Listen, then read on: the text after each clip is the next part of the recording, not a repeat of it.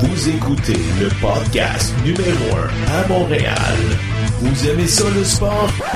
Ils ont des opinions sur n'importe qui, n'importe quoi. Vous écoutez Droit au but.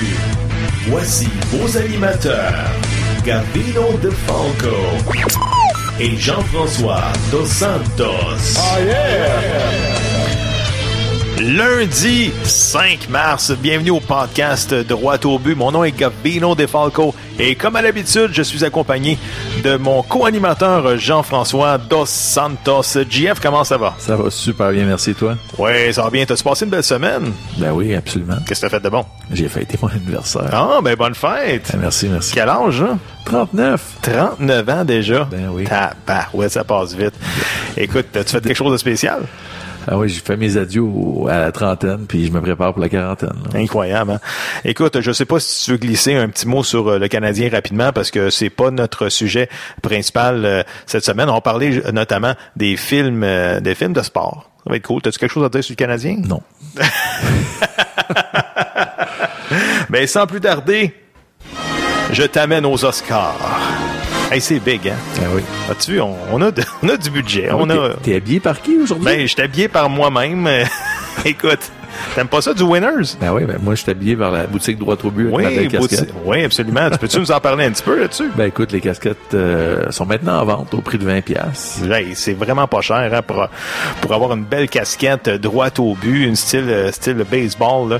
Juste à aller sur notre page Facebook euh, puis nous contacter, puis ça va nous faire un plaisir de vous la poster ou on va s'arranger. hein, Absolument.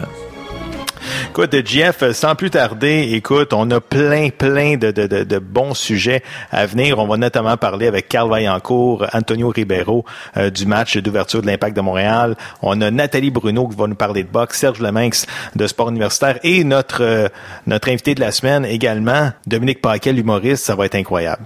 Hey, sérieusement, on y a mis le paquet, qu'on peut dire. On a mis le paquet, puis on a également le Père Noël à ne pas oublier.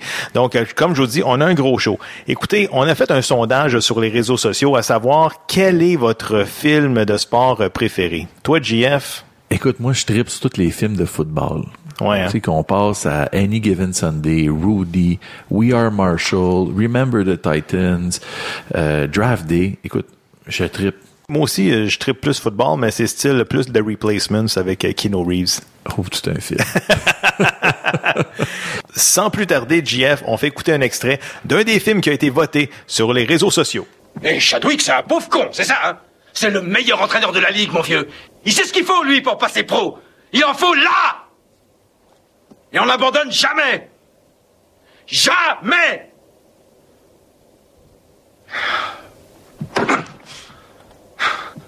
Mais je plaisantais, moi, en disant que tu reviendrais la queue entre les jambes au bout d'une semaine. Mais merde, tiens, j'ai bien envie de leur téléphoner, moi, pour leur demander si je pourrais prendre ta place Pour ceux qui l'avaient pas reconnu, c'est le film Young Blood 1986 en français. Un classique. Effectivement, un classique. Écoute, pour ceux qui ne le savent pas, euh, Carl Racky, le méchant dans le film, ben, c'est un vrai bagarreur. Euh, il a joué dans la Ligue junior de l'Ontario. Son vrai nom, c'est George Finn. Oui, il a joué justement avec euh, les, les Splitfire de Windsor. Sa première saison, il a eu 149 minutes de punition. Un goût. Un goon. Mais écoute, euh, c'était vraiment le fun. Il y a Keanu Reeves et également Patrick Swayze qui jouaient dans ce film-là. Donc, euh, écoute, on a choisi Youngblood en français. Parce que, Avec les écoute, Mustangs. Les Mustangs, oui. les Mustangs de Hamilton. Le deuxième film, on y va avec le deuxième extrait. Now I can't make you do it. You gotta look at the guy next to you. Look into his eyes. Now I think you're gonna see a guy who will go that inch with you. You're gonna see a guy who will sacrifice himself for this team because he knows when it comes down to it, you're gonna do the same for him. That's a team, gentlemen. And either we heal now as a team, or we will die as individuals. Pour ceux qui l'avaient pas reconnu, c'est le fameux film Any Given Sunday et le speech de Al Pacino dans la chambre des joueurs, un speech très inspirant à GF. Je suis en train de m'essuyer les yeux, là. Écoute, c'est, que t'aimes le football, que t'aimes pas le football, tu peux juste être inspiré par un speech de même, là. C'était incroyable. Il y a également euh, l'acteur Robert De Niro qui avait été approché pour jouer le rôle euh, du coach. On dirait qu'ils sont toujours ensemble. Al Pacino puis Robert De Niro, là, c'est, c'est, euh, hein? Effectivement, il y avait aussi euh, Cameron Diaz Ouais. qui jouait la propriétaire et en même temps directrice générale de l'équipe. Ouais, c'était vraiment intéressant. Le prochain film a été voté souvent sur les réseaux sociaux. On écoute un extrait.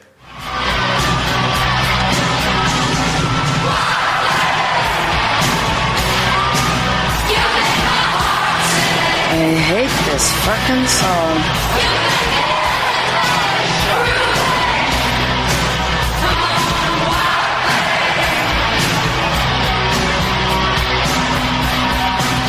Wild Thing, You Make My Heart Sing du film Major League. C'est vraiment le fun, là, ce film-là, avec des... Prendre pour des perdants sympathiques, là, c'était incroyable. Écoute, Charlie Sheen, il avait pas besoin de faire semblant de lancer une balle rapide. Il lançait vraiment sa balle à- aux alentours de 80. Hein? Ah, ouais. En haut de 80. Entre 80 et 90, euh, lui était lanceur au high school, puis euh, il y avait pas de problème avec ça. Fait que c'est quand même... C'est une belle anecdote. Le prochain film également, c'est un classique. On écoute un extrait. Time to go home there, ball. Son of a bitch, Paul. Why didn't you just go home? That's your home. Are you too good for your home? Answer me. Suck my white ass, Paul. Vous avez été plusieurs à nous nommer Happy Gilmore avec Adam Sandler. Écoute, qu'est-ce que tu veux dire de plus, euh, JF? C'est- C'est vraiment un classique. C'est un classique. Écoute, euh, comment tu veux pas rire quand tu regardes ce film-là? Surtout la, la, la bataille là, entre Ouais. Bob Barker puis Adam Sandler. Absolument. En passant, ils ont gagné le premier MTV Award pour Best Fight. Best Fight? Ouais. Puis les codes d'écoute de Price is Right, ils ont monté. C'est incroyable. Juste après la sortie du film. Wow, incroyable. Voici le prochain extrait. Un autre classique.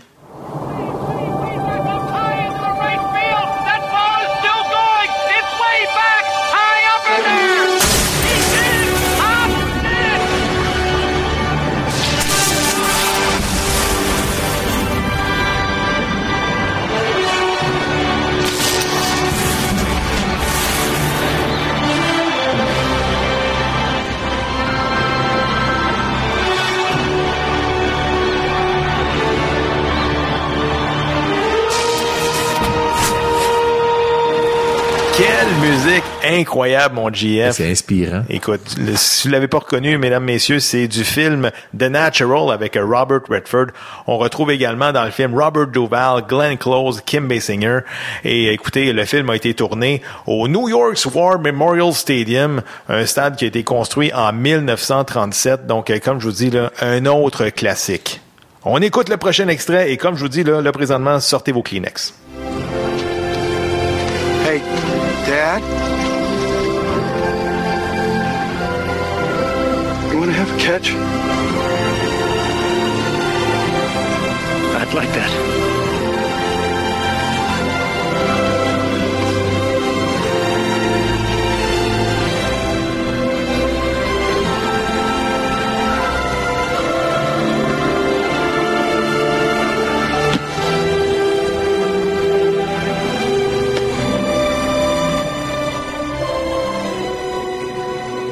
Écoute, JF, le film Field of Dreams de 1989 avec Kevin Costner, tout à fait remarquable. Je pense que tu as des anecdotes à nous raconter là-dessus. là. Ben oui, après le tournage, le fermier a décidé de garder le terrain de balle tel quel pour plaire aux nombreux touristes, environ 65 000 par année.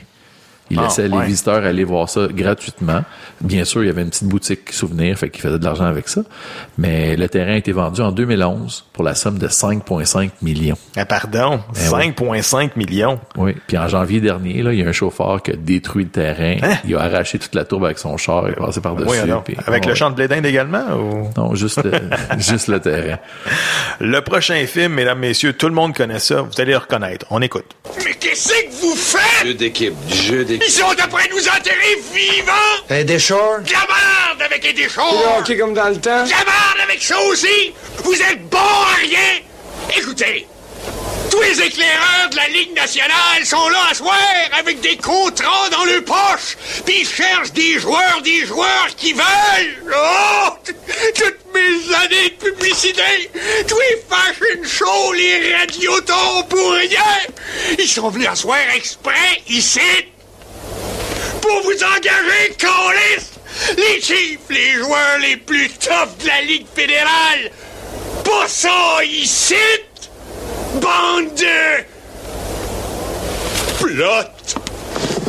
On s'excuse pour les termes grossiers, mais écoute, Slapshot en français, un incontournable. Probablement un des seuls films meilleurs traduits en québécois que dans sa version originale anglaise. Absolument.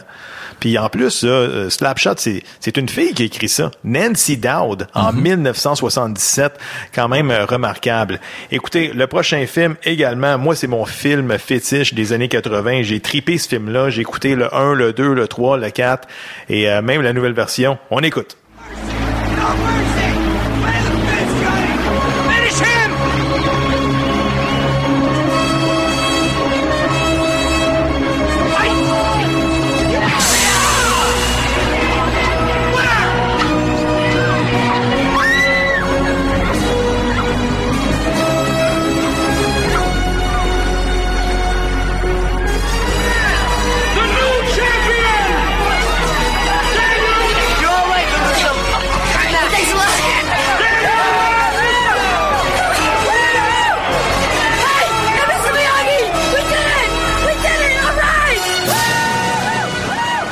Écoute, tout le monde a, a vu Karate Kid 1, là. C'est un classique, J'adore ouais. ça. Un excellent choix. J'a- J'adore ce film-là.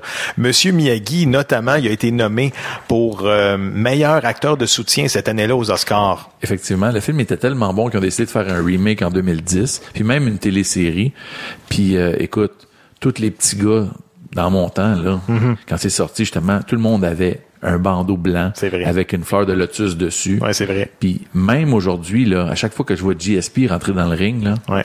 je pense à Daniel Larousseau. Absolument. Le prochain film, un autre classique, et il a été voté fortement sur le site Internet.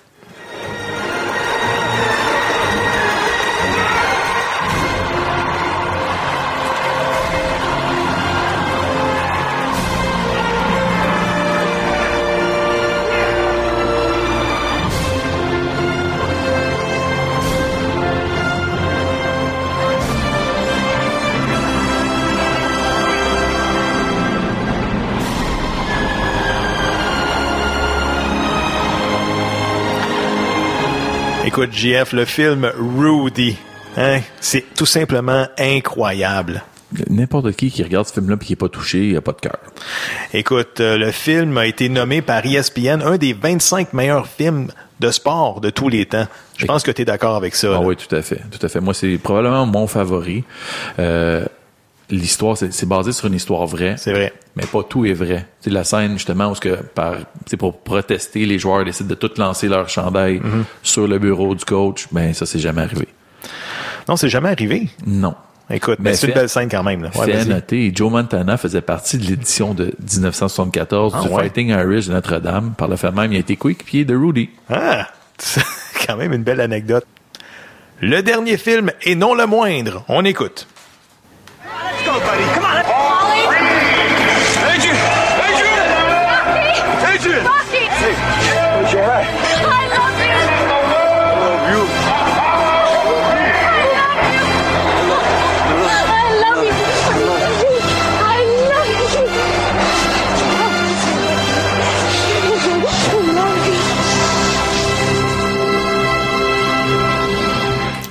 film de l'année 1977, Rocky 1. Écoute, qui qui a pas vu les Rocky, là? Même le 2, 3, 4, 5, 6, 8, là, whatever. Vraiment, là, un chef-d'œuvre. Un chef-d'œuvre, puis enfin le héros perd. Oui, c'est vrai. C'est vrai, il avait perdu ce combat-là. Je pense que c'était un split decision contre Exactement. Apollo. Puis le film a vraiment été tourné à Philadelphie, euh, GF, parce qu'on voit- on le voit genre courir euh, dans la ville, tout ça. T'as-tu quelque chose à rajouter sur ce film-là? Trois jours avant le tournage, euh, Sylvester Stallone il a décidé d'assister au combat entre Mohamed Ali et Chuck Whipner. Ali a dû attendre au 15e round pour Hein? aller chercher la victoire. Wow. Fait qu'il s'est inspiré là-dessus, puis justement, c'est un peu l'histoire de, de, de Rocky comme ça.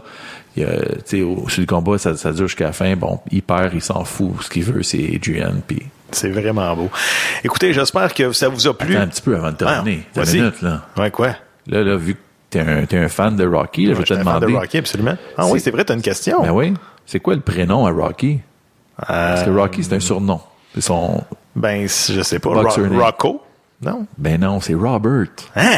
Robert? Robert Balboa. Ben oui. Hein? En général, le monde ne le Pardon. pas, mais oui. Robert Balboa. Hey, c'est moins sexy, hein, je trouve. Ben oui. On, on va garder Rocky. C'est ce qui complète notre premier segment. On va rejoindre le journaliste du Journal de Montréal, Carl Vaillancourt. On va rejoindre le journaliste du Journal de Montréal, Carl Vaillancourt. Carl, comment ça va? Ça va super bien, toi? Oui, ça va bien. Carl, cette semaine, le Lightning de Tampa Bay ont signé le joueur de 20 ans et meilleur marqueur du circuit courteau, Alexandre Barré-Boulet. Comme on dit, un autre joueur qui jouait dans notre cours et selon l'état-major du Canadien, n'était pas assez bon pour lui offrir un contrat. Carl, ton commentaire? Ben écoute, euh, pas assez bon. Je sais pas sur quoi il se base pour dire pas suffisamment bon. Là. Écoute, c'est quand même un joueur qui marque presque deux points par match dans le dans le junior majeur.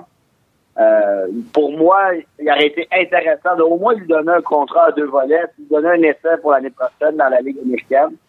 Là, on se retrouve dans une situation où euh, on avait un bon joueur, un joueur québécois, un joueur qui a grandi quand même pas loin de Laval. Euh, et là, on se retrouve que ce gars-là aurait pu être un, un visage euh, qu'on amène l'année prochaine avec euh, le Rocket de Laval. Ça aurait été intéressant d'avoir ce gars-là, euh, surtout que probablement on n'aurait pas payé cher. Et c'est un joueur, on donne rien en échange. La seule chose qu'on donne, c'est un contrat professionnel. Euh, moi, je trouve, honnêtement, on a manqué le bateau encore une fois du côté du Canadien. Ça, c'est. Faut, faut noter toutefois que c'est Marc Boucher qui m'a parlé à Julien Brisbois du côté du Lightning de Tampa Bay. Marc Boucher, là, pour ceux qui se souviennent, c'est un des membres des dépisteurs euh, de- qui s'occupait du réseau de la Ligue d'hockey Jean Major du, euh, du Québec pour le Canadien de Montréal. Euh, là, jusqu'en 2010, on n'a pas renouvelé son contrat. Lui, il s'est trouvé un emploi ailleurs avec Tampa Bay. Et depuis ce temps-là, ben, il a signé qui? Il a signé Yann Gourde, il a signé euh, Jonathan Marcheseau, Oui. il a signé, ah, là, il vient de signer Alex Boré-Boulet. Donc, faut croire que euh, on aurait peut-être dû lui donner un nouveau contrat à ce Marc Boucher parce qu'il semble qu'il est capable de détecter le talent, lui. Ça reste à suivre dans le cas d'Alexandre Barré-Boulet. Carl, t'as jasé cette semaine avec un lanceur de baseball québécois qui lance des balles rapides à plus de 90 000 à l'heure. C'est juste que le lanceur n'a que 14 ans. Pardon! Oui, oui, 14 ans. Wow! Retenez bien ce nom, chers auditeurs, Simon Lusignan. Carl, parle-nous du jeune Lusignan. Écoute, euh, moi, ce qui me détonne le plus lorsque je lui ai parlé, c'est vraiment sa maturité. J'avais l'impression de parler à un jeune universitaire de 21 ou 22 ans. Euh, il y en a seulement 14. Et c'est ça qui est exceptionnel, c'est qu'en plus d'être bon au baseball, c'est un premier de classe à l'école. Puis, euh, c'est sûr, c'est sûr que lui, là, il veut, il veut ces deux passions-là. Il ne se cache pas qu'il veut euh, rentrer sur le réseau des rangs universitaires américains là, dès l'âge de 17 ans. Donc, euh, ce qui est quand même très ambitieux. Euh, dès après son secondaire 5, lui, il veut faire le tour directement vers l'Université de la Californie. Et on le sait, là, les programmes de baseball aux États-Unis, dans les euh, réseaux universitaires, sont quand même très forts, surtout en Division 1 dans la NCAA. Euh, donc, ça sera à surveiller. Il aura le choix entre ça ou faire ses classes dans les rangs mineurs, là, passer par euh, tout ce qui est le rookie ball, euh, les mineurs A, 2A, 3A. Donc, ça sera à surveiller. Mais je suis persuadé qu'il va tirer son épingle du jeu, surtout que ce qui revient le plus souvent lorsqu'on parle du jeune, c'est vraiment sa technique au niveau de sa balle rapide. Euh, il y a beaucoup de jeunes qui ont moins de technique et c'est difficile sur le bras à long terme. Donc, euh, on est très hypothéqué dans l'avenir parce que justement, on n'est pas en mesure de forcer avec tout le corps, mais on, on force plus avec le bras et ça, ça donne lieu à des blessures euh, au niveau du coude, au niveau de l'épaule. Euh, dans son cas, lui, sa motricité, vraiment, euh, ses gestes sont précis, ses gestes, euh, sa technique, elle est excellente selon euh, des dépisteurs auxquels j'ai parlé. J'ai parlé notamment avec Alex Agostino euh, du côté des Phillies de Philadelphie qui me disait, là, écoute, euh, il va être à surveiller parce que c'est un jeune prospect euh, qui est très prometteur. Fait que là, bon, si on se projette dans le futur, là, présentement, le jeune Lusignan a 14 ans. Euh, D'ici 5 ans, les expos reviennent. Fait qu'il va jouer avec les expos. Ben, écoute, je le souhaite, je le souhaite, puis jouer avec une équipe d'ici parce que Euh, on sait le baseball là, depuis quelques années. Depuis qu'on a ramené des matchs là, euh, au stade olympique avec les Blue Jays, euh, écoute, il y a quand même une vague de popularité grandissante. Le baseball est quand même le deuxième sport qui, connaît la plus grande vague de popularité depuis 10 ans. On a beaucoup d'inscriptions dans le baseball mineur. Ça, ça fait du bien pour le sport ici au Québec. Euh, c'est sûr et certain que euh, il y a plusieurs facteurs qu'on contrôle pas. Euh, ça prend ça prend une nouveau stade, on le sait, on l'a toujours pas. Ouais. Mais c'est sûr, je suis pas mal euh, convaincu que euh, le jeune Simon Lucien serait heureux là, de, de lancer un jour avec les expos, euh, sans l'ombre d'un doute s'il revenait. Ouais, ça serait vraiment un conte de fées. Carl Vaillancourt, journaliste du Journal de Montréal, un gros merci puis à la semaine prochaine. Un gros merci à toi, Gavino. Pour nous joindre, visitez la page Facebook Droite au but ou bien sur Twitter podcast Droite au but. Nous attendons vos suggestions et commentaires. Et comme dirait la mascotte des Canadiens, youpi, j'ai hâte que le baseball revienne. Le podcast Droit au but est fier de recevoir en exclusivité l'humoriste Dominique Paquet. Dominique, merci de prendre le temps aujourd'hui. Ben, ça me fait plaisir. Dominique, tout d'abord, félicitations pour ta belle carrière. Tu as terminé l'école de l'humour en 98 et présentement, tu en es à ton troisième one-man show. Tu as une émission de télévision à Canal V qui s'intitule Mais le paquet, etc. Ma première question, Dominique, c'est quoi la clé du succès? Yes, c'est bon. euh, si, si je le savais tant que ça, là, euh, je pense que j'aurais eu du succès pas mal, pas mal plus avant. que- Ben, moi, ça a pris environ un, un 10-12 ans avant de, de, de pouvoir dire que, que, que si les choses vont bien puis tout ça. Avant ça, c'était du je bûchais. Je vivais de ça. Je vivais de mon métier. Ça quand J'étais quand même assez rapide à vivre de ça, mais quand on dit vivre de ça au Québec, en humour, euh, on parle de faire des, des 20 000, 22 000 par année, là, tu sais, fait que c'est Mhm. pas, euh, c'est pas les, les, les gros chars, là, mais, euh, mais c'est ça. Puis, euh, je pense que la, la- la clé, par exemple, c'est de faire ça pour les bonnes raisons. Tu sais, faire, faire ça parce que tu aimes le métier. Tu, tu fais pas ça pour, euh, pour euh, être riche, justement, ou pour, euh, pour, euh, pour, pour, euh, être une vedette ou des affaires de même. Tu fais ça parce que t'aimes, t'aimes faire rire le monde puis t'aimes ton métier. Dans le fond, un peu comme vous autres, dans le fond. hein, Mhm. euh, Ben oui. c'est, c'est de faire ça pour les bonnes raisons. Puis à un moment donné, il y a, il y a quelqu'un qui voit quelque chose, puis fait comme Caroline, euh, je, je pourrais le prendre dans mon émission, je pourrais le prendre dans telle affaire, puis là, les, ça grossit, là, tu sais. Tu dois souvent te promener à travers le Québec lors de tes tournées. Pendant tes déplacements, est-ce que tu écoutes les lignes ouvertes? Euh, je- ben, je te dis que oui, j'écoute pas mal euh, des, des, des émissions de sport euh, quand même assez souvent, mais sinon, euh, euh, quand j'avais euh, la radio satellite, j'écoutais même du CNN aussi. C'était un peu euh, la politique américaine, elle me fait rire pas mal. Là, reste des fois, là, mais elle me fait rire aussi. Oui, avec tout ce qui se passe présentement avec le président Ah ouais, Donald ça. Trump. Là. C'est ça, c'est comme un, un soap opera à tous les jours. C'est quand même assez impressionnant, mais, mais oui, euh, c'est soit ça ou la, la ligne ouverte. Avant, j'écoutais plus de la musique, mais je suis moins, euh, moins euh, j'aime plus le talk. Ça me garde plus réveillé quand j'écoute du talk que de, que de la musique. Ça doit pas toujours être évident de partir en tournée. Qu'est-ce que tu trouves plus difficile à ce niveau? Euh, le plus difficile, non, ben moi je te dirais que j'aime encore faire la tournée. J'aime j'aime faire de la route euh, euh, avec mes techs, avec mes chums, euh, aller faire des shows. Euh, euh, la, la vie d'hôtel, je suis pas, je suis pas écœuré. C'est sûr le, le bout de tough, c'est d'être loin de, de, de, de, de mes gars, là, tu sais, mais mais, mais en même temps, moi, si je fais un métier que il y a des journées que je peux avoir off, que d'autres personnes n'ont pas off, que je peux passer du temps avec eux autres aussi. Fait que ça, ça, ça en bout de ligne, des fois, ça, ça, ça, ça s'équivaut, là, tu sais. Dominique, euh, on a pu te suivre en compagnie de Jean-Thomas Jobin et de Adib Al-Khalidi dans les fameuses capsules humoristiques Ouais. mises au jeu. Écoute, euh, ça devait être assez malade comme ambiance sur le plateau de tournage. Peux-tu nous raconter quelques anecdotes croustillantes? Ah, ben, je te dirais que la, la, la pub de même, là, c'est, tellement long à tourner, hein. C'est, tellement minutieux, c'est un 30 secondes, puis c'est, pas tourné comme euh, une série normale. Une série normale, tu vas faire une scène, euh, une fois que tu l'as fait deux, trois fois, on passe à la prochaine scène, tu sais. Tandis que là, c'est 30 secondes, puis on peut la refaire à peu près, pour vrai, là. On peut la refaire euh, 50 fois, là. C'est, long, c'est ardu, c'est... Puis des fois aussi, il y a des affaires qui vont arriver que tu fais comme, vraiment, il faut le recommencer à cause de ça. puis, je me souviens qu'il y a- il y a une pub qu'on faisait que je disais rien ou à peine dedans, tu sais. Je disais, j'étais juste assis dans le divan, puis euh, c'est Jean-Thomas puis Adib qui parlaient, puis je- moi, je disais à peine quelque chose à côté, puis à un moment donné, ça fait 40 fois qu'on l'a fait. Puis là, le réalisateur Ricardo Troggi, il vient nous voir, il vient s'asseoir dans le divan, Puis il dit, OK, Jean-Thomas, quand tu vas, quand tu vas dire ça, dis-les plus de même, puis euh, toi, Dib, euh, toi, quand, quand, quand, quand tu dis ton affaire, euh, fais-les plus de même, puis là, il me regarde moi, puis il dit, toi, qu'est-ce que tu fais pendant ce temps-là?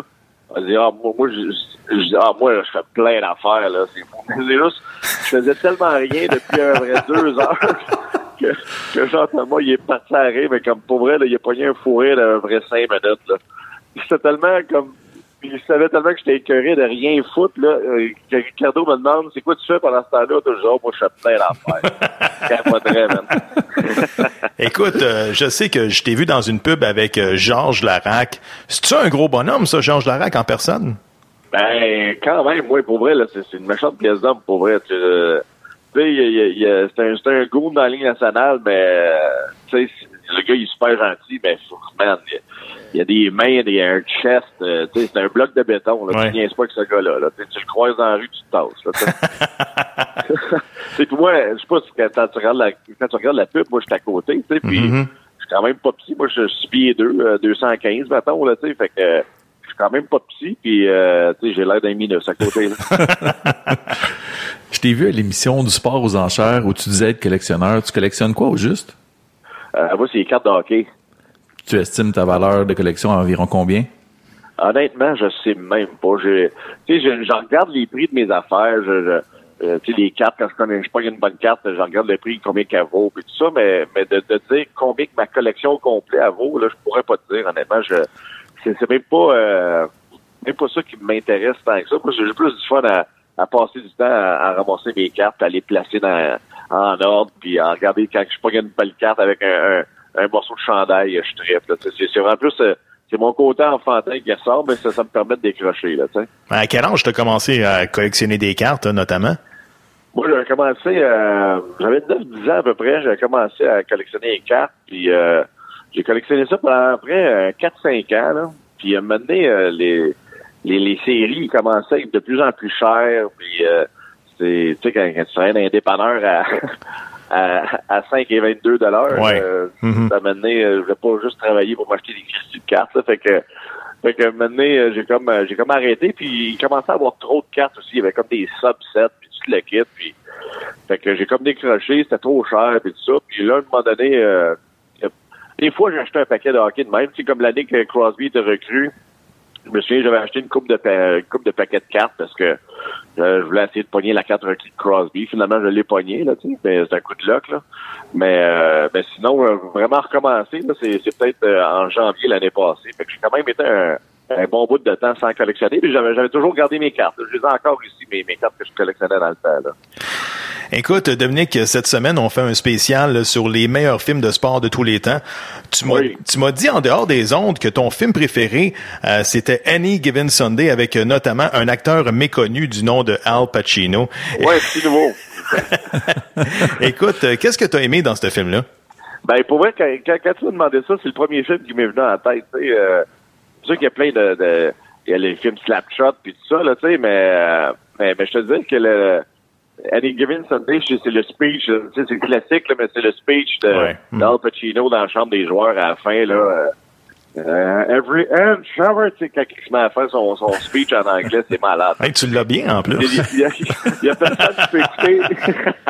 mais il y a personne qui peut écouter ce, ce speech-là puis être indifférent. Là, tu, sais, tu, tu finis ce speech-là puis tu te mets à diète puis je sais pas trop. Là, tu sais, Ouais, tu fais ben quelque oui. chose de ta vie. Là, tu sais. Y a-t-il un autre film euh, qui, euh, bon, euh, qui saute à ton esprit comme ça, là? Ben, tu sais, les, les, évidemment, les, les boys, toutes les boys de la série québécoise, de, de, de la- la- les, les premiers films puis tout ça, Mhm. c'est sûr que c'est un classique. Euh, euh, quoi d'autre, Colin? Euh, N'as-tu d'autres? C'est pas mal euh, qui me viennent en tête vite, vite de même. Je te dirais que c'est ceux-là. Là, Ben, si, mettons, t'avais joué dans Les Boys, là, quel rôle euh, que t'aurais aimé jouer? Ah, boy! Colin, ça fait longtemps que je les ai pas vus, mais... Euh, me semble que je t'aurais vu dans Tiggy. Tiggy, c'est lequel, celui-là? Là, non? C'est Patrick Huard. Ah, OK. Ouais, mais, ouais, mais moi, j'ai j'ai plus tendance à jouer des rôles un peu plus naïfs, euh, un imbécile heureux, puis Huard, lui, était plus... Euh, Huard, lui, était plus, euh, je pense que c'était un, un agent, un agent immobilier. Film, ouais. tout. Je pense qu'il était plus... Euh, euh, je pense que j'aurais fait un, plus un, un cabochon dedans. Là. Je ne Ok. sais même pas si le personnage il plus s'équivaloir à ça dans, dans le film, mais euh, oui, effectivement, par exemple, j'aurais aimé ça en tabarnouche jouer là-dedans. là. Je suis sûr que ça aurait du fun. Dominique, je te fais écouter un clip audio de ton spectacle. Dans cet extrait, tu nous parles du magasin à grande surface, le Costco. Oui. On écoute. OK. les gars, les gars, les gars. On ouvre un magasin, OK? Mais c'est pas tout le monde qui peut venir. Hein? On le fait. Je dire, c'est pas tout le monde peut venir. Pas tout le monde peut venir, même ça prend une carte pour rentrer. Hein? On le fait. Alors, on va juste donner une carte à tout le monde. Non, man, faut que tu la carte. Faut que tu payes pour venir acheter chez nous, man. Hein? On le fait. Ouais, ce qui c'est que le gars qui arrive au magasin, ils veulent dépenser 1000 pièces chaque, mais ils n'ont pas de carte. Ben, fuck you, man! Va dépenser ton cash ailleurs! Hein? On le fait! Ouais! Hey, je m'en fais parler de ce numéro-là, c'est fou, là. Écoute, euh, Dominique, une question délicate. Es-tu membre de chez Costco? Je suis membre de chez Costco et fier de l'être. non, mais autant, que- autant que j'ai, ri du magasin pis tout, pis autant que euh, j'aime ça aller là, Colin. Ils ont des affaires que t'as pas dans les autres magasins, t'as des gros formats. C'est extraordinaire, vraiment, là. Il devrait te donner une cote, ce magasin-là, d'abord. Écoute, quand tu écris des gags, c'est quoi qui t'inspire? C'est-tu genre des choses de, des petites choses de, quotidiennes? Bon, oui, c'est des affaires quotidiennes. Moi, je prends des notes dans mon cellulaire tout le temps, puis c'est... Euh, faut que ça me fasse rire en premier. Puis c'est, bien rare que je vais écrire un, un numéro. Tu sais, c'est souvent je vais je vais avoir une idée dans ma tête, je vais la faire sur la scène, puis après ça, je vais la transcrire sur, euh, sur papier, tu sais, sur, euh, sur, dans l'ordinateur, sur papier, dans l'ordinateur, tu sais. C'est, vraiment plus euh, je vois plus un, c'est un mix entre l'impro puis euh, une idée euh, une Mhm. idée de base, là. Pour revenir sur notre sujet de la semaine, euh, justement, bon, sur les films, je vais te parler d'un film d'horreur. La saison Ok. du Canadien de Montréal. T'aurais- T'aurais-tu des solutions, selon toi, envisageables pour le Canadien? Voilà. On s'en va où? That's it. Voilà, c'est moi, c'est pas de cette année que je le dis. Je le dis parce que moi, ce qui me tape ses nerfs de chez le Canadien, là, puis moi, je suis un fan fini des Canadiens depuis toujours, là.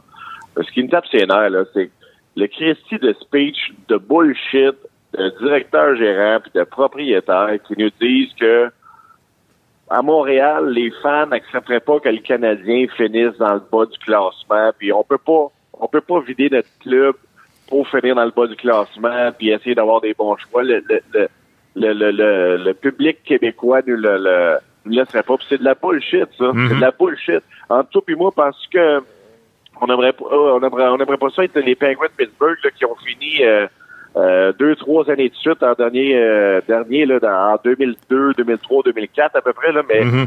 Sauf que depuis ce temps-là, quel club qu'ils ont, là, c'est 15 ans qu'ils ont un Christy de club qui peut gagner la coupe à chaque année et puis tout. Tu regardes la même chose avec les Leafs, là, que ça s'en vient, là. Les Leafs ont été mauvais pendant des années puis des années des années, sauf que depuis qu'on a une nouvelle structure, qu'ils ont fait, regarde, on, on jette tous nos, nos joueurs qu'on a plus besoin, là.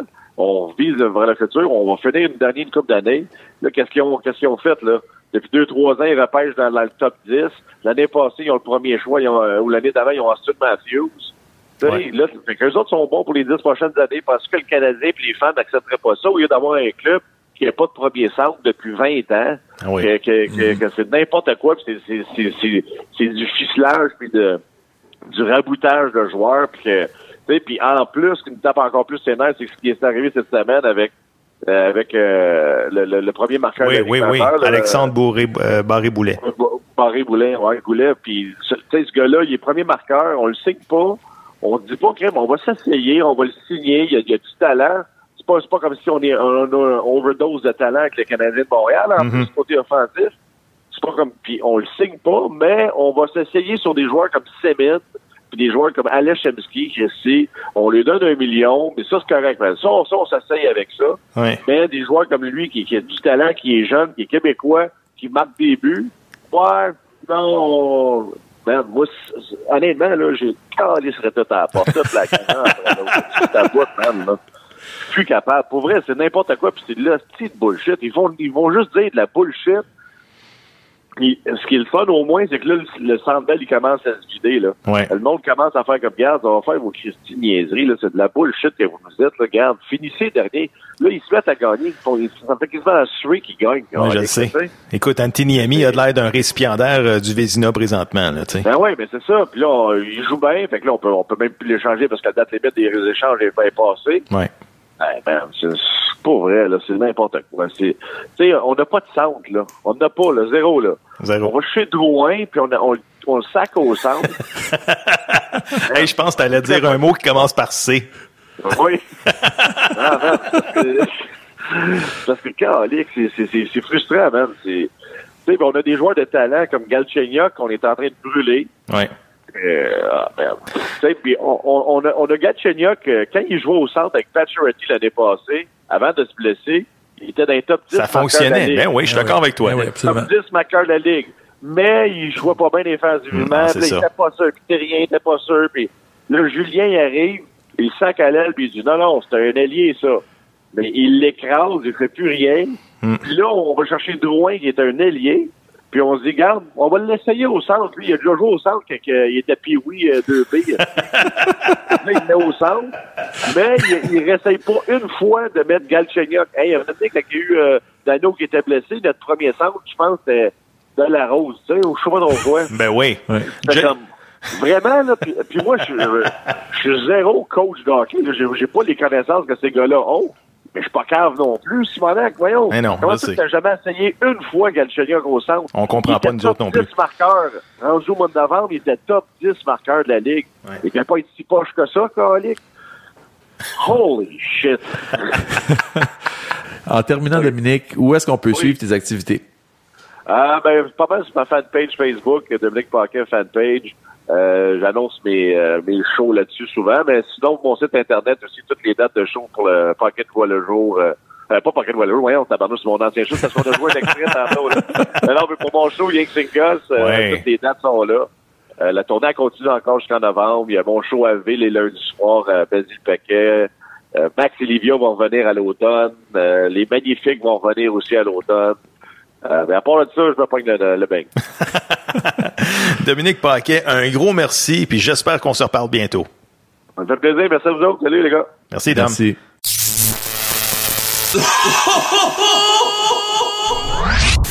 Personnage coloré de la scène sportive montréalaise. Son énergie est époustouflante. Carré, carré! Avec lui, on ne reste pas sur sa soie. Voici le commentaire du Père Noël. Droit au but, droit au but, droit au but! Hey, le Père Noël, j'aimerais ça que tu me parles du deuxième effort de Jonathan Drouin face aux Bruins de Boston, lui qui a laissé aller Brad Marchand sur le but gagnant. Hey, Drouin, hey, ils donnent tout sa switch. Hey, j'ai failli pitcher ma vieille, ma vieille dans la TV, là, euh, samedi après-midi. Hey, il y avait une chance de le taper dans la bande, de le décoller au scraper. Ben non, il décide de jouer sur le bout de la palette, de le laisser aller tout le long. Brad Marchand, il lance, puis merci, bonsoir. La lumière rouge, je l'allume. Canadien perd. Hey, Drouin, lui, lui, là, eh, bon, il commence à me taper sur, le gros, sur le gros nerf à peu près. Ouais, mais je pense qu'il est tanné aussi, puis il se dit, gars, là, là, c'est assez, on va arrêter d'aller chercher des points, on va donner des points aux autres, on veut finir le plus bas possible, aller chercher le, le mieux possible aussi, là. Hey, il m'a dit de quoi? Hey, à 3 contre 3, hey, sur le bout de la palette. Hey, je suis plus capable de lui, là. Il fait la baboune depuis le début de l'année, Drouin. Va falloir que Bergevin, il trouve un joueur de centre au plus sacrant. Parce que, hey, mon boy, là, il commence, il commence à me taper sur le gros nerf. Ouais, côté responsabilité défensive, on repassera. Père Noël, je sais que tu es un, un amateur de cinéma. Ton film préféré de tous les temps, c'est quoi?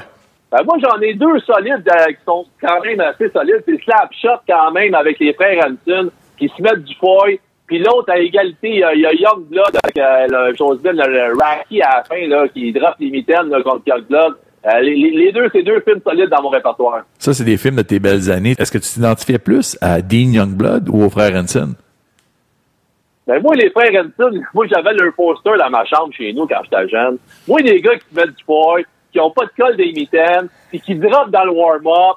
Ça, j'aime ça. Ça, c'est dans mon temps des années 70. Du sang, let's go, les dents qui revolent, le monde piste qui, qui revole de partout. Ça, j'aime ça quand ça brasse. Écoute, j'imagine que ta scène préférée dans le film Youngblood, c'est notamment le combat entre Dean Youngblood et Raki. Oh oui, c'est ça.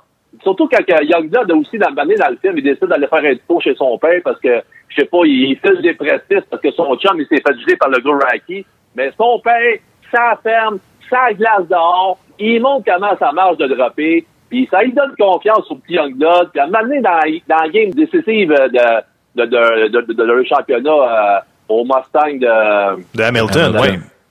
Exactement. À la fin, le coach, il dit à Youngblood, c'est beau, Youngblood, tu peux rester sur le banc. Mais non, le petit Youngblood, il décide d'y aller. Puis merci, bonsoir. Rocky, le chandail par de sa tête. Puis bye-bye, je pense qu'il a, il a perdu deux dents là-dessus, le gros Rocky, avec la grosse barbe. Père Noël, où est-ce qu'on peut suivre tes activités? Ah, manquez pas ça, là. Euh, Père Noël, euh, Père Noël Poker sur Twitter, là. En commercial, Père Noël Poker.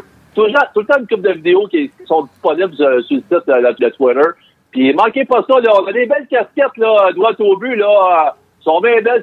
Surtout, on devrait, on devrait en envoyer une coupe aux joueurs du Canadien pour leur saison de golf qui commence cet été, les boys. fait que, euh, beau, bon, pas cher, puis ils sont belles en plus, ils sont confortables.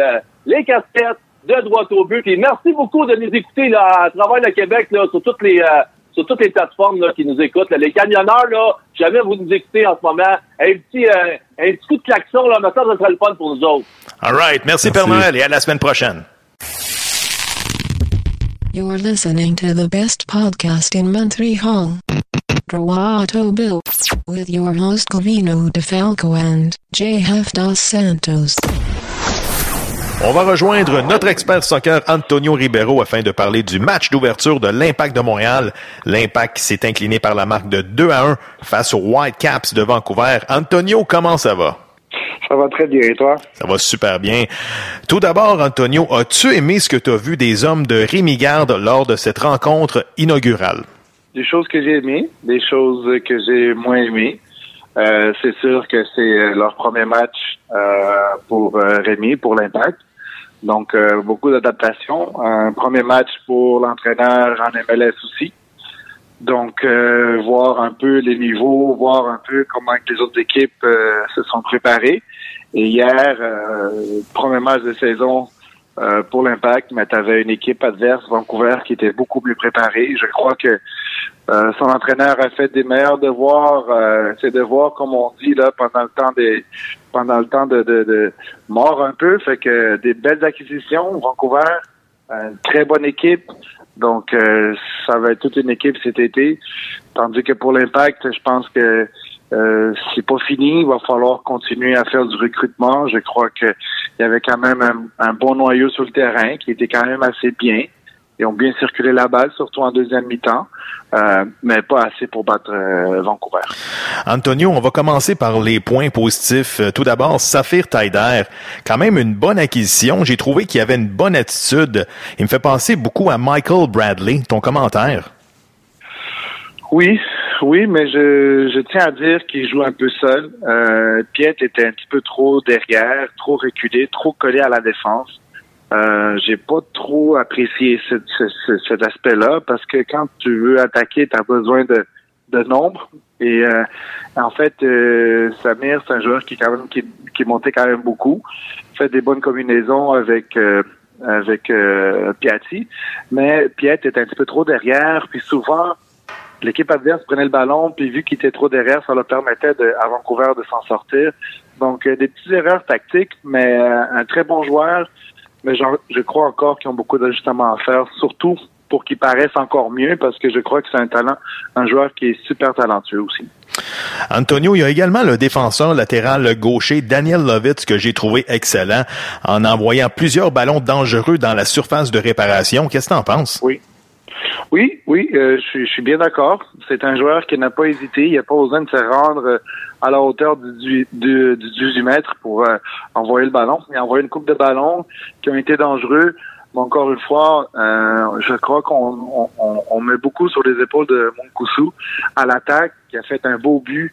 Mais euh, je crois que ça va prendre un peu plus de profondeur. J'ai l'impression qu'il il était fatigué le premier match et tout ça. Donc, euh, ça va être assez difficile pour lui de, de pouvoir euh, attaquer tous les ballons qu'on lui envoie, autant de la gauche que de la droite, mais effectivement, il y a eu des bons ballons très tôt, euh, c'est-à-dire euh, des coups francs, ben pas des coups francs, mais des centres très tôt qui n'a pas osé se rendre jusqu'au bout de la ligne pour le centrer. Donc, euh, des fois, ça, peut être très bien. Euh, mais comme j'ai dit, mon Koussou qui est un peu fatigué, fait qu'il n'a pas pu réagir à tous ces ballons-là, mais un très bon match de sa part. Du côté négatif euh, maintenant, Antonio, j'ai trouvé que les Whitecaps ont exploité le côté droit de la défensive.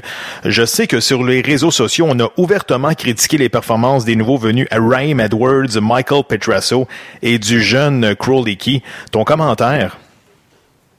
Oui, mais les autres, ils avaient, euh, ils avaient un super joueur qui était là, le, jeune euh, David. Donc, c'est sûr qu'avec sa vitesse, euh, c'est un gars qui joue excellent euh, mal au pied et tout ça. Donc, euh, euh, c'est difficile de le contrer aussi.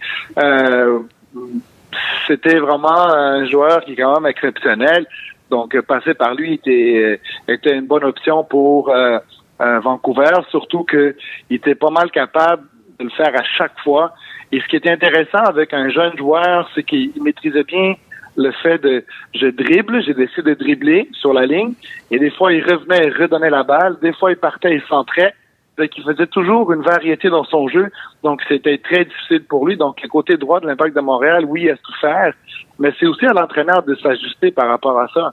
Euh, il a entendu euh, tout le match, pratiquement, mais il n'a jamais été capable de faire aucun ajustement par rapport à ça. Donc, euh, j'ai trouvé ça même bizarre du côté de, Vancouver parce qu'il voulait constamment passer le ballon sur le côté de David. Donc, euh, c'est sûr que les prochains matchs contre les autres équipes, les entraîneurs vont s'ajuster par rapport à ça. Un jeune qui est excellent, un jeune qui est dangereux, qui, qui est un bon vivant sur le terrain, qui veut le ballon, qui a pas peur d'avoir le ballon, qui a, fait un but, une passe. Donc, euh, euh à l'âge de 18 ans en MLS, je pense que c'est déjà exceptionnel. Donc, euh, c'est sûr que c'est à l'entraîneur de l'impact de Montréal de dire, ben, depuis tantôt, ce jeune-là nous crée des problèmes. Mm-hmm. Peut-être shifter ou changer un joueur ou deux pour venir un peu plus de ce côté-là pour renforcer. Mais euh, ça, c'est vraiment l'entraîneur de prendre ces décisions-là. Antonio, que dire de Kai Camara qui, écoute, comme on dit, c'est un vrai poison contre l'impact de Montréal. Un gros but hier encore de la tête. Comme on dit, un world class goal. Ton commentaire? C'est un super but, mais juste avant ce but-là, il en a manqué bien des chances. C'est un joueur là qui a besoin de beaucoup de chances pour faire des buts. Et euh, une euh, où est-ce que Bush il a un dégagement, où est-ce qu'il a carrément donné le ballon à mm Camara, mais qui n'a pas pu profiter. Donc, il y a eu plusieurs chances à lui seul de marquer contre l'Impact de Montréal. Mais je crois que c'est pas mal, euh, pas juste contre l'Impact, mais pas mal contre toutes les équipes. C'est un joueur qui sait se créer des opportunités et, et l'équipe aussi l'aide à créer des bonnes opportunités. Mais sur ce but, un centre parfait, une course parfaite, une finition, euh, on avait l'impression qu'il avait tiré le ballon tellement que le ballon est rentré vite et fort dans le but. Aucune chance pour Bush. Euh, quand le ballon frappe le poteau aussi précis puis rentre à l'intérieur, euh, Bush, j'enlève rien, c'est un excellent gardien. Mais euh, sur ce but-là, il peut absolument, absolument rien faire. Écoute, Antonio, la semaine prochaine, l'Impact visite le crew de Columbus. On peut s'attendre à des changements dans le 11 de départ, notamment Jason Vargas qui va sûrement avoir un départ. On pourrait peut-être voir Chris Duval également comme latéral droit. Qu'est-ce que tu en penses? Moi, je pense que l'Impact doit faire des changements. Je crois que l'entraîneur doit s'ajuster. Euh, c'est sûr que euh, un premier match, on peut voir un peu plus les éléments qu'on a euh, et les éléments aussi qu'on a sur le banc qu'on peut peut-être remplacer. Mais Columbus Crew qui a battu euh, Toronto. Mm-hmm. Euh, donc, ça va être tout un match. c'est quand même une super bonne équipe, encore une fois. Mais c'est sûr que les autres, il y a une autre façon de jouer. Donc, euh, ça va être euh, vraiment par le milieu que ça va se décider. Mais euh, c'est sûr que Rémi doit s'ajuster le plus rapidement possible. Et si j'étais lui, je, je, je, pense que j'irais chercher un peu plus de joueurs à l'extérieur parce que en ce moment, la profondeur de l'équipe fait un peu peur. On va avoir besoin d'aide. Antonio, on se reparle la semaine prochaine pour une autre chronique. Super, merci, bonne journée. On va rejoindre notre experte de boxe, Nathalie Bruno. Nathalie, comment ça va? Ça va très bien, toi. Oui, ça va bien. Nathalie, euh, tout d'abord, samedi dernier au Barclays Center de Brooklyn, l'Américain et champion du monde des poids lourds, Deontay Wilder, a défendu son titre non sans difficulté face au Cubain Luis Ortiz. Un knockout au dixième round pour l'Américain. Nathalie, ton commentaire? Il y a longtemps qu'on n'a pas vu un combat poids lourd aussi intéressant. On était tous sur le bord de notre chaise. C'était vraiment, vraiment intéressant. De toute façon, ce combat-là, on l'attendait depuis longtemps. Il, était censé avoir eu lieu en novembre dernier, mais Louis Ortiz, qui a été euh, testé positif euh, au contrôle antidopage, euh, a fait que ce combat-là été euh, a pas eu lieu. Mais là, finalement, ça a eu lieu. Et puis, euh, je te dis que Deontay, euh, on a eu peur pour lui, rendu au 6-7 6 septième, huitième round, là, on a senti qu'il perdait un peu d'énergie, mais comme il a dit à la fin, un vrai champion s'est relevé, puis c'est exactement ce qu'il a fait au dixième round avec euh, un uppercut de la mort. J'ai adoré ce que j'ai vu, j'ai adoré ce combat-là. Malheureusement, c'est un combat qui, qui avait lieu en même temps que le combat Kovalev euh, Mikhalkin euh, au Madison Square Garden, juste de l'autre côté de la rivière à New York qui était un bon combat aussi, pas aussi palpitant, mais qui a quand même qui était euh, quand même intéressant. Alors euh, donc c'était vraiment vraiment un bon combat. J'ai hâte de voir la suite parce que là ce qu'il y a, de, de- de prochain pour Deontay Wilder, euh, il va défendre sa ceinture soit contre Anthony Joshua ou Joseph Parker, là, le gagnant de, de ce combat-là euh, le 31 mars prochain. Alors on a bien hâte de voir ce que ça va donner. Puis je pense que tu as eu la chance euh, de parler à Samuel Descaries. C'est quoi cette histoire-là? Ben écoute, pendant le combat Kovalev Nikolkin euh, samedi soir, on les a à l'écran, on a vu Marc Ramsey et Samuel Descaries à l'écran. Alors je me suis posé la question, qu'est-ce qu'ils font là? Parce que euh, Cathy Douva et Main Event ont posté suite au combat des communiqués de presse et j'ai vu passer euh, sur les réseaux sociaux tout ça qu'il y aurait peut-être possibilité que Kovalev serait intéressé peut-être à affronter Leder Alvarez. Ou, il y avait peut-être ça, ça, Mhm. ça jase depuis samedi, tout ça. Alors, j'ai appelé Samuel pour savoir qu'est-ce qu'il en était, pourquoi il était sur place avec Marc Ramsey. Et il m'a confirmé que c'était vraiment euh, pour tâter le terrain chez les 175 livres sans plus. Il n'y a pas eu de négociation avec euh, Cathy Douva par la suite. Euh, ils se sont même pas rencontrés après les- le, le, le gala. Ils sont partis, euh, Marc et lui sont partis, euh, ils sont allés euh, manger de l'Indien, puis après ça, ils sont rentrés chez eux euh, tranquillement. Mais il n'y a pas eu de négociation, mais il y a eu quand même euh, quelques que- quelques idées probablement euh, du côté de, de Bivol ou de Bivol, Kovalev ou euh, tout ça parce qu'ils pourraient éventuellement affronter euh, Beterbiev ou Alvarez. Mhm. euh, alors on va voir ce que ça va donner dans le futur. Mais je travaille là-dessus. Surtout que j'ai un scoop, je vous le dis. All right, merci. Manny Pacquiao aurait décidé de, de ne pas affronter Mike Alvarado, combat qui était prévu le 14 avril prochain. Pacquiao avance qu'on lui aurait manqué de respect. C'est quoi cette histoire-là? Mais c'est parce qu'on lui proposait d'être en sous-carte. Et euh, avec la carrière qu'il a eu Pacquiao, euh, je pense qu'il veut pas finir sa carrière non plus parce qu'on on sait tout ce qui est vers la fin. Là. Il reste peut-être un ou deux combats. euh, il veut pas finir sa carrière en sous-carte. Qui- Quel boxeur de ce calibre-là veut finir sa carrière en sous-carte? Voyons donc. Alors, je suis un peu d'accord avec Pacquiao euh, de pas vouloir euh, accepter cette offre-là. Nathalie, tu as eu la chance d'assister à la soirée de kickboxing WCA au cabaret du casino la semaine dernière. Peux-tu nous parler de l'ambiance qu'il y avait? Écoute, c'était la première fois. C'est Victorio, l'organisateur, qui m'a invité là pour que je l'aille voir ce que c'est. Il est tellement excité de son événement. C'est, ça faisait longtemps qu'on n'avait pas eu du kickboxing à Montréal et ça veut, c'est, c'est- ça, ça a tendance à vouloir revenir là, les spectacles et je te dirais que c'est sur la bonne voie. Euh, alors j'ai assisté au gala euh, samedi, euh, oui euh, samedi dernier, là, Mhm. non mardi, Oui, mardi euh, dernier. 27 février dernier.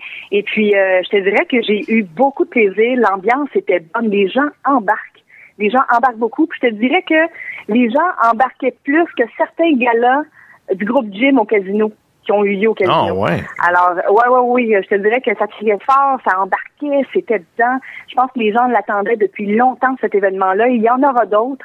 On m'a confirmé qu'il y en aura d'autres. Victorio m'a dit qu'il y en aurait un euh, sous peu, là. Alors, euh, j'ai bien aimé ça parce que, évidemment, moi, je viens du monde de la boxe. Et euh, ces galas-là de WCA Striker Series, euh, sont- il y a de la boxe, il y a du kickboxing. Alors, il y a les règles. J'ai appris les nouvelles règles, là, bon, un minimum de 8 coups de pied par round et tout ça. Mhm. Et j'ai remarqué que les boxeurs, les, les, les combattants euh, WCA, ceux qui avaient la meilleure technique de boxe gagnaient. C'était les plus forts. OK. Alors, c'est toutes ces subtilités-là qui ont fait la différence. Ceux qui étaient meilleurs en boxe avaient euh, gagné les points. Alors, euh, c'est pour ça que j'aime tellement mon sport de boxe, parce que quand tu le maîtrises, tu gagnes. Absolument. Nathalie, un gros merci, puis j'espère qu'on va se reparler bientôt pour une prochaine chronique. Ben, avec grand plaisir. Il y a des galas qui s'en viennent. Là, il y a euh, prochainement, le 15 mars, là, le groupe Jim avec Francis Lafrenière au Casino de Montréal Oh. qui va affronter Albert euh, Onolunou. C'est un Nigérien de 37 ans, mais qui a encore du jus dans le réservoir. Là. Il a déjà fait partie euh, du, du top 10 WBO. Il y a une famille de boxeurs. Ça va être intéressant à voir. Il va y avoir Mbili, euh, Shaquille Finn également. Et il y a aussi le 24 mars, Rixa. Euh, c'est la relève, là. Tu sais, on, on veut les voir évoluer, mais on aime les voir évoluer. C'est à la TAU avec Jordan Dalmir et Francisco Cotroni. On a bien hâte de voir ça. All right. Beaucoup d'actions à venir. Nathalie, un gros merci. Grand plaisir. À bientôt. On va rejoindre le journaliste Serge Vlaminx afin de faire un tour d'horizon dans la dernière semaine sur la scène du sport universitaire. Serge, comment ça va? Euh, ça va étourdi encore ce matin. C'est-à-dire qu'il y a eu de l'action en fin de semaine. Serge, avant de commencer, il y a un sujet qui a fait couler beaucoup d'encre cette semaine. Je parle notamment du dossier d'Alexandre Barré-Boulet, signé par le Lightning de Tampa Bay. Je pense que tu veux réagir là-dessus, là.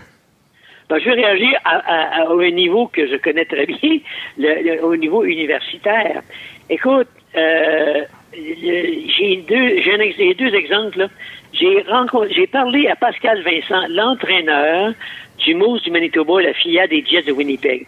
Lui, là, dans sa brigade défensive, il y a deux anciens de la Ligue junior majeure du Québec qui ont ensuite entrepris une carrière universitaire au Canada. Francis Beauvillier avec la grosse machine du Nouveau-Brunswick et Charles-David Baudouin avec les Patriotes de Trois-Rivières. Je m'attarde à Baudouin parce qu'il était dans la cour du Canadien depuis quelques années, mais euh, ils ils l'ont jamais approché. Et Charles-David a maintenant un contrat en bonne et forme de Ligue américaine. Et Pascal Vincent me disait, ce gars-là a progressé énormément dans les dernières années. Et, euh, et ce qui m'a, allumé bien gros sur lui, c'est qu'il a gagné le respect du vestiaire.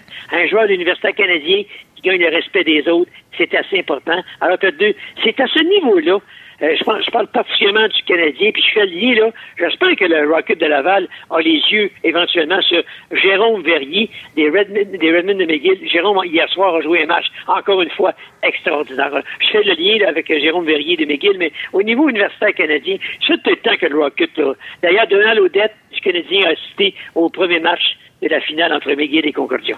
Serge, au hockey masculin, c'est finalement les Redmond de McGill qui ont remporté le match ultime face à leurs grands rivaux, les Stingers de Concordia, au compte de 6 à 2. Peux-tu nous raconter l'ambiance qu'il y avait dans cette série-là?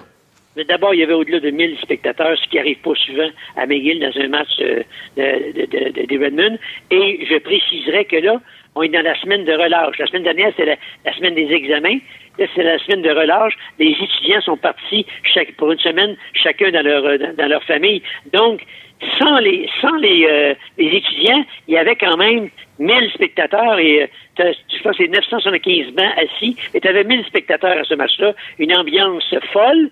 Le match était bon, mais il aurait pu être encore meilleur euh, si ça n'avait pas été de l'indiscipline des Steigneuses. Les Steigneuses de Concordia forment une très belle machine de hockey, mais malheureusement, des fois, ils se tirent dans les pieds. Mais les Redmond l'ont gagné, les Redmond méritent pleinement, c'est la grosse équipe dans l'Est de l'Ontario. Leur victoire leur permet d'a- d'atteindre le championnat canadien, comme le gagnant des Badgers, Badgers de Brock ont gagné dans l'Ouest. Donc, les deux équipes s'en vont au championnat canadien. L'Ontario a le droit à trois représentants au championnat canadien. Donc, il y aura un match la semaine prochaine à Concordia. Les Stayers reçoivent euh, les Lions de York. Puis, une petite parenthèse. C'est payant perdre au hockey universitaire. McGill a gagné. Il faut qu'il se tape le voyage pour la Coupe Queens la semaine prochaine, le championnat de l'Ontario. Ça va coûter quelques milliers de dollars, alors que Concordia, qui a perdu, reçoit à la maison. Donc, va avoir une recette intéressante sans, euh, sans dépenses. C'est- pas payant de gagner au hockey universitaire. Je dis ça d'une façon ironique. Serge, on en a parlé la semaine dernière, les Redmond de McGill au basketball, c'est la référence au Québec. J'aimerais ça que tu nous parles de leur coach, David Diavero. David qui, qui dirigeait les JGs d'Ottawa en Ontario, ça c'est la, plus belle décision que l'ancienne direction de McGill a prise. en engageant ce bonhomme-là. Il a complètement transformé ce programme-là. Là, ils s'en vont au chemin canadien pour une cinquième fois dans les six dernières années. Dave a pris euh, le contrôle de l'équipe il y a huit ans. Écoutez, écoutez bien ça, là. Avant son arrivée, dans les huit années précédentes, total de victoires en saison régulière pour les Redmonds, 40 victoires, 87 défaites, aucune victoire, quatre défaites en séries éliminatoires. Depuis l'arrivée de ce bonhomme-là, 95 victoires, 33 défaites en saison régulière, 11 victoires, 3 défaites dans les séries éliminatoires. C'est incroyable. Puis euh, samedi, là, ils ont complètement euh, euh, neutralisé les Stingers de Concordia. Ils ont marqué 98 points dans le match contre 79. C'est une grosse machine. Et pour la première fois depuis longtemps, on, on a de l'espoir de voir une équipe du Québec monter sur le podium. Mhm. euh, au, niveau, au niveau canadien. Ouais. Écoute, ça reste à suivre. Serge, vendredi dernier, du côté du Sepsum, plus de 500 spectateurs s'étaient déplacés afin d'être témoins d'une grande soirée de volleyball. Tu y étais. Raconte-nous donc ce que tu as vu. Ah, écoute, d'abord, l'ambiance était incroyable. J'ai vu, euh, euh, c'était le premier match de la finale 2 de 3 entre Rouge et Or de l'Université de Laval à Québec, qui, by the way, recherche un 13e titre provincial consécutif face aux Carabins de l'Université de Montréal. Les Carabins ont gagné ce premier match et je veux vous parler de Gabriel Chancy, un passeur. Ce gars-là, là, c'est un phénomène. Partout où il a passé, il a gagné. Et là, on parle de lui comme euh, possiblement que l'an prochain, là, il va au moins partager son temps entre les Carabins et l'équipe nationale, parce qu'il va être le passeur numéro un, c'est évident. Et à la fin de son cours de droit, il a déjà mentionné qu'il irait faire carrière en Europe. Et moi, je soupçonne de vouloir aller rejoindre Glenn Hogue. Glenn Hogue, c'est lui qui avait dirigé lors des derniers Jeux olympiques de l'équipe nationale, qui ont fini quatrième. Et je soupçonne, euh, Gabriel, d'aller jouer pour Glenn Hogue, qui est maintenant entraîneur de l'équipe euh, d'une équipe professionnelle en Turquie. Là-bas, le, le volleyball est très, très populaire. Mais ce Gabriel Chancy-là est absolument incroyable. La finale, le deuxième match a lieu à Québec la semaine, euh, vendredi prochain. Et a un troisième match nécessaire, il aura lieu à Montréal dimanche prochain. Wow! Serge, un gros merci, puis on se reparle la semaine prochaine. All right. Merci. C'est ce qui complète le podcast Droit au but, édition 5 mars. JF, on a eu du fun. Sérieusement, on a eu du fun, puis c'est la semaine de relâche pour mes enfants. Je pense qu'on va se remettre à regarder les classiques là, de sport. Oui, absolument. À la semaine prochaine, tout le monde. Merci.